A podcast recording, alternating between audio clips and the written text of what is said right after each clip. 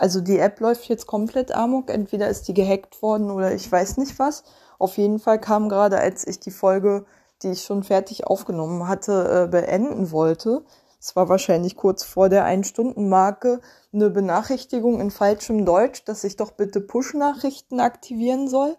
Und ähm, äh, dann ist die App gecrashed. Es hat die ganze Zeit so komisch geflackert, mein Handy ist eingefroren und äh, ja, also ich glaube, ich deinstalliere die App mal demnächst. Was auch immer Spotify mit dieser App angestellt hat, sie ist auf jeden Fall nicht mehr brauchbar. Ich nehme jetzt einfach nur kurz was auf, um zu prüfen, ob es überhaupt geht. Ansonsten werde ich demnächst einfach diese App deinstallieren und eben aufhören, diesen Podcast zu betreiben, weil es mit dieser App nicht mehr möglich ist. Ähm, nehme ich mal jedenfalls an, weil wenn man kein, äh, keine Aufnahme mehr beenden kann, die Aufnahme nicht hochladen kann und so weiter und so fort, dann scheint es ja nicht mehr zu gehen. Also ich wollte eigentlich nur sagen, ähm, oder hatte es bereits gesagt, nur sehr ausgewalzt. Ähm, ich würde mir eigentlich gerne so bei, bei anhaltenden Kriegszuständen wünschen, dass es wieder eine Friedensbewegung gäbe, die unparteilich ist, sich nicht auf die Seite irgendeiner Regierung stellt, es sei denn, äh, es ist ein offensichtlicher Angriffskrieg, aber auch dann irgendwie im Blick behält, dass äh, Menschen auch desertieren sollten, dürfen, weil es ein verdammtes Menschenrecht ist. Und ähm, vor allen Dingen irgendwie immer, also vergessen wird meiner Meinung nach, dass Regierungen und Zivilbevölkerung nicht das gleiche sind. Und dass ein Krieg immer in erster Linie von der Regierung geführt wird und nicht von der Bevölkerung. Und dass äh, die zwar bis zum gewissen Grad einen Krieg unterstützen muss, sonst würde dieser Krieg nicht geführt werden können. Wir wissen ja alle, wie der Erste Weltkrieg geendet hat mit einer Revolution. Und das war auch das Ende des Krieges. Ähm, oder mit Revolutionen. Ähm, das ist so die drastischste Art zu zeigen, dass man nicht einverstanden ist, aber auch Revolutionen haben ja an sich, dass sie meistens alles andere als unblutig sind. Ist also auch nur eine, andere Form von Gewalt. ähm, und ähm, ich finde ehrlich gesagt, es ist zu selten mal im öffentlichen Bewusstsein drin, dass, ähm, naja, Zivilisten diejenigen sind, die die ganzen Kriegen, kriegerischen Folgen oder die Folgen von Kriegen tragen müssen, übrigens auch in, in Ländern, die nicht unmittelbar am Krieg beteiligt sind müssen die Leute mit, mit der Folge des Abbruchs von Handelsbeziehungen in Form von Inflationen und sowas leben und mit ähm, und damit das, äh, das äh, ja dadurch politische äh, Verhältnisse sich destabilisieren. Man sieht es ja auch gerade an Deutschland zum Beispiel, das ja immer als wahnsinnig stabil galt und wo jetzt beim erstbesten äh, beim erstbesten Konflikt mit den Bauern gleich irgendwie äh, naja, die anfangen, die Regierung stürzen zu wollen oder jedenfalls äh, sich nicht, äh, also sofort irgendwie der Konflikt sich aufs, auf, äh, auf, ähm, aufs große Ganze sozusagen ausweitet und nicht mal bei einem, bei dem Thema Subventionen bleibt, um das es ja eigentlich geht.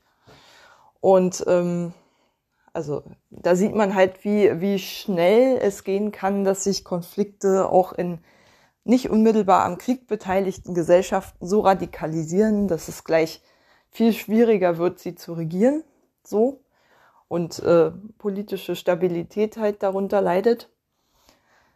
Ähm, in äh, Gesellschaften, die Kriege führen, ist ja meistens die Stabilität dadurch gegeben, dass erstens nicht gewählt wird, während Krieg geführt wird was viele Regierungen ausnutzen, die innenpolitisch unter Druck sind, um mal eben Krieg anzufangen und dann sich sicher sein zu können, dass sie dann ewig im Amt bleiben können, wie der Herr Netanyahu zum Beispiel gerade, der ja nun wirklich nicht erst, also schon ziemlich offensichtlich fast gestürzt worden wäre und gegen den ja ernsthafte Korruptionsermittlungen liefern, gegen die er sich mit einer Justizreform gewehrt hat, die ähm, wiederum so starken Protest hervorrief, dass es dann erst recht darum ging, dass er seinen Hut nehmen soll und dann, ja, ja, ja. Naja, nein, der hat den Krieg jetzt nicht herbeigeführt, aber ich glaube, er hat ihn auf jeden Fall billigend in Kauf genommen. Und das, äh, weil wenn man mit Leuten wie, naja, das habe ich alles schon erzählt, ähm, mit den Koalitionspartnern, mit denen er sich eingelassen hat, muss der wissen, dass es auf einen Krieg hinauslaufen wird. Das ist, äh, habe ich ja schon erzählt, was ich davon halte. Ich glaube nach wie vor, Rechtsextreme sind überall brandgefährlich, aber in einem Pulverfass wie dem Nahen Osten, Entschuldigung, es ist so abgegriffenes Bild, aber es ist nun mal so. Es wäre auf dem Balkan genau das Gleiche, wenn dort extreme Nationalisten ähm, eine Regierung übernehmen würden in Serbien oder in Kroatien oder in Albanien. Naja, eher in Serbien oder Kroatien. Dann äh, würde es da auch mega knallen und es würde auch auf den Krieg hinauslaufen. Äh, es gibt eben Regionen, in denen es gefährlicher ist, wenn Nazis mitregieren als andere. Naja, und ansonsten wollte ich nur sagen, ähm, ja, habe ich glaube ich auch alles schon erzählt. Ich will ja nur diese, ich will ja nur mal probehalber gucken, ob man überhaupt noch irgendwie mit dieser App arbeiten kann oder nicht. Ich gehe mal davon aus, dass nicht. Das sah wirklich aus, als ob ich gehackt worden wäre oder sowas. Keine Ahnung. Also jedenfalls, dass mein Handy komplett einfriert also das hat die Vorgänger-App auf jeden Fall, bevor das Ding zu, zu einer Spotify-App wurde, noch nicht gebracht. Naja. Ich hatte wirklich die Hälfte von meinen Apps gefühlt verloren und der Bildschirm wurde lila und vor ein und sowas, also wirklich gruselig. Ähm, ja. naja. Wie auch immer.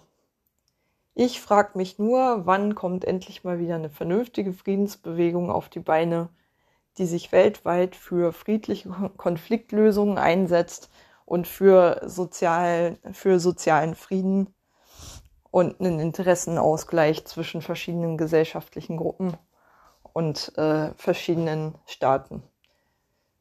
Also im Prinzip eigentlich das macht, was die UNO macht, nur eben zivilgesellschaftlich angetrieben. So. Und nicht von Staaten und deren Regierungschefs, die viel zu verstrickt darin sind. Und die äh, ja nicht die Folgen von einem Krieg tragen müssen, weil dagegen können sie sich meistens ganz gut abschotten. Die Bevölkerung hingegen meistens nicht. Oder jedenfalls der größte Teil der Bevölkerung ist, sind die Leidtragenden. Das sind diejenigen, die dann als Soldaten dienen müssen und andere töten müssen und sich töten lassen müssen das sind deren Familien, die dann damit klarkommen müssen, dass sie ein Mitglied verloren haben. Das sind die Leute, die unter Inflation leiden. Die Leute, die darunter leiden, dass der Staat unterfinanziert ist, wenn er sein ganzes Geld in Waffen steckt oder in die Fortführung dieses Krieges, das dann bei allem anderen fehlt. Schulen, Krankenhäusern, Kitas, ähm, öffentliche Infrastruktur, öffentlichem Nahverkehr. Überall. es gebraucht wird, der Anpassung an den Klimawandel oder der Bekämpfung des Klimawandels, wenn wir das überhaupt noch wollen. Scheint nicht so zu sein. Ja. Für all das bleibt jedenfalls kein Geld mehr übrig, wenn man sein ganzes Geld in äh, Kriege steckt. In Waffen. Und in die Vorbereitung von Kriegen. Das Geld fehlt unweigerlich woanders und das geht nie besonders gut.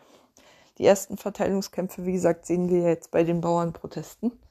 Und dass die auch ganz schnell mal äh, ja, den Sturz der Regierung fordern können, sehen wir ja auch. So. Und äh, das vor dem Hintergrund der Landtagswahlen in Ostdeutschland. Fürchterlich. es ist nach wie vor so, dass ich mich echt wie in so einem Weimar Reenactment fühle. Das sage ich ja auch schon die ganze Zeit, aber ja, was willst du machen? Ich weiß es nicht. Ich gehe heute jedenfalls wenigstens mal gegen die AfD demonstrieren. Und hoffe, dass ich, dass ich nicht die Einzige bin. so. Und ich tue das lieber mit Fridays for Future als Aufrufendem, als wenn ich weiß, dass dort irgendwelche Regierungsmitglieder gegen sich selbst demonstrieren, weil sie diesen Rechtsruck die ganze Zeit mittragen. So. Und gerade noch irgendwie von der letzten Asylrechtsschleifung gerade kommen. Und dann als nächstes gegen Rassismus demonstrieren. Das ist so heuchlerisch. Ich will nicht mit Annalena Baerbock oder mit Olaf Scholz oder solchen Leuten halt demonstrieren, die solche menschenverachtenden Diskurse mittragen und sich davon treiben lassen, ohne dem was entgegenzusetzen, die irgendwie die Flüchtlinge und die Migration angeblich an einem schuld sein lassen, weil es ist Bullshit. Wir haben ganz andere Probleme. Wir haben, wenn dann eher zu wenig als zu viel Migration und wie gesagt, ich habe es auch schon ein paar Mal gesagt, aber ohne Migrantinnen das Pflegesystem zum Beispiel aufrechterhalten, die Logistik oder keine Ahnung. Eigentlich so ziemlich jeden Bereich könnten wir ohne Migranten dicht machen. Schon alleine deswegen ist es irgendwie keine gute Idee, Migranten für alles verantwortlich zu machen. Naja.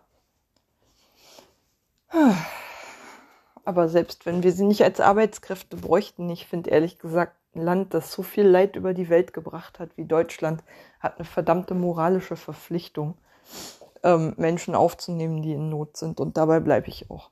Und was Not ist, finde ich, kann auch wirtschaftlich definiert sein. Das muss nicht immer ein Krieg sein. Und ich finde es total legitim, dass Menschen versuchen, aus dem Elend rauszukommen. Ich meine, wie gesagt, was soll ich denn? Ich bin ja auch nicht aus Vorpommern nach Berlin gekommen, weil ich äh, irgendwie, keine Ahnung, vor einem Krieg geflohen bin, sondern ich bin halt vor Armut und vor Nazis halt abgehauen. Und wie gesagt, ich bleib dabei, das war ein verdammtes Glück. So. Und warum sollten andere nicht das Recht haben? Nur weil da Staatsgrenzen dazwischen sind, dürfen die einen sich frei bewegen und sozusagen, weil sie das Glück haben, in einem reichen Land geboren worden zu sein, in dem sie innerhalb des Landes ohne irgendwie als offizieller Migrant zu gelten, sich so bewegen können, dass sie Armut entfliehen können, weil es genügend reiche Regionen gibt, in denen sie ihr Glück versuchen können. Und die anderen werden davon ausgeschlossen, weil da ein, zwei Grenzen dazwischen liegen. Warum eigentlich? Ich sehe das gar nicht ein. Naja. Und überhaupt, ganz ehrlich, wenn Leute überall gleichermaßen gut leben könnten und überall das Gefühl hätten, da ist eine Regierung, die legitim ist, die sich um unsere Sorgen kümmert, die nicht nur einen kleinen Teil der Gesellschaft dabei hilft, sich zu bereichern am Rest. Und irgendwie ist genug für alle da und es ist auch genug, äh, das ist auch gerecht genug verteilt, so dass niemand in Elend leben muss. Ganz ehrlich, dann würden die Leute garantiert lieber da bleiben, wo sie sich auskennen, wo sie ihren sicheren Status haben wo sie wissen, dass sie keine Fremden sind, wo sie ihre Wurz äh, wo sie ihre äh, Freunde, Bekannten, Familie haben, als irgendwo hinzugehen auf der Suche nach irgendeinem diffusen Glück.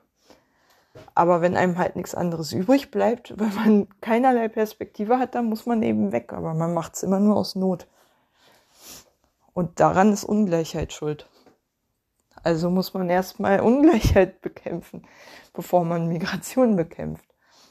Meiner Meinung nach. Naja. Es geht aber nicht so lange äh, weiter Kriege geführt werden, in denen unmittel, also unweigerlich immer ein großer Teil der Bevölkerung noch weiter ins Elend gestürzt wird und andere daran sich eine goldene Nase verdienen. Dadurch wird es nur noch verschärft. Wenn wir weiter irgendwie so machen, als Gesellschaften weltweit unsere Konflikte auf die Art zu lösen, indem wir uns immer weiter in irgendwelche Eskalations- und Gewaltspiralen begeben und immer nur das Recht des Stärkeren zählt und immer nur die Eliten den Rest der Bevölkerung ausbeuten und niemand miteinander irgendwie mal einen Interessenausgleich sucht und niemand irgendwie mal auf die Idee kommt, einen Konflikt friedlich zu lösen.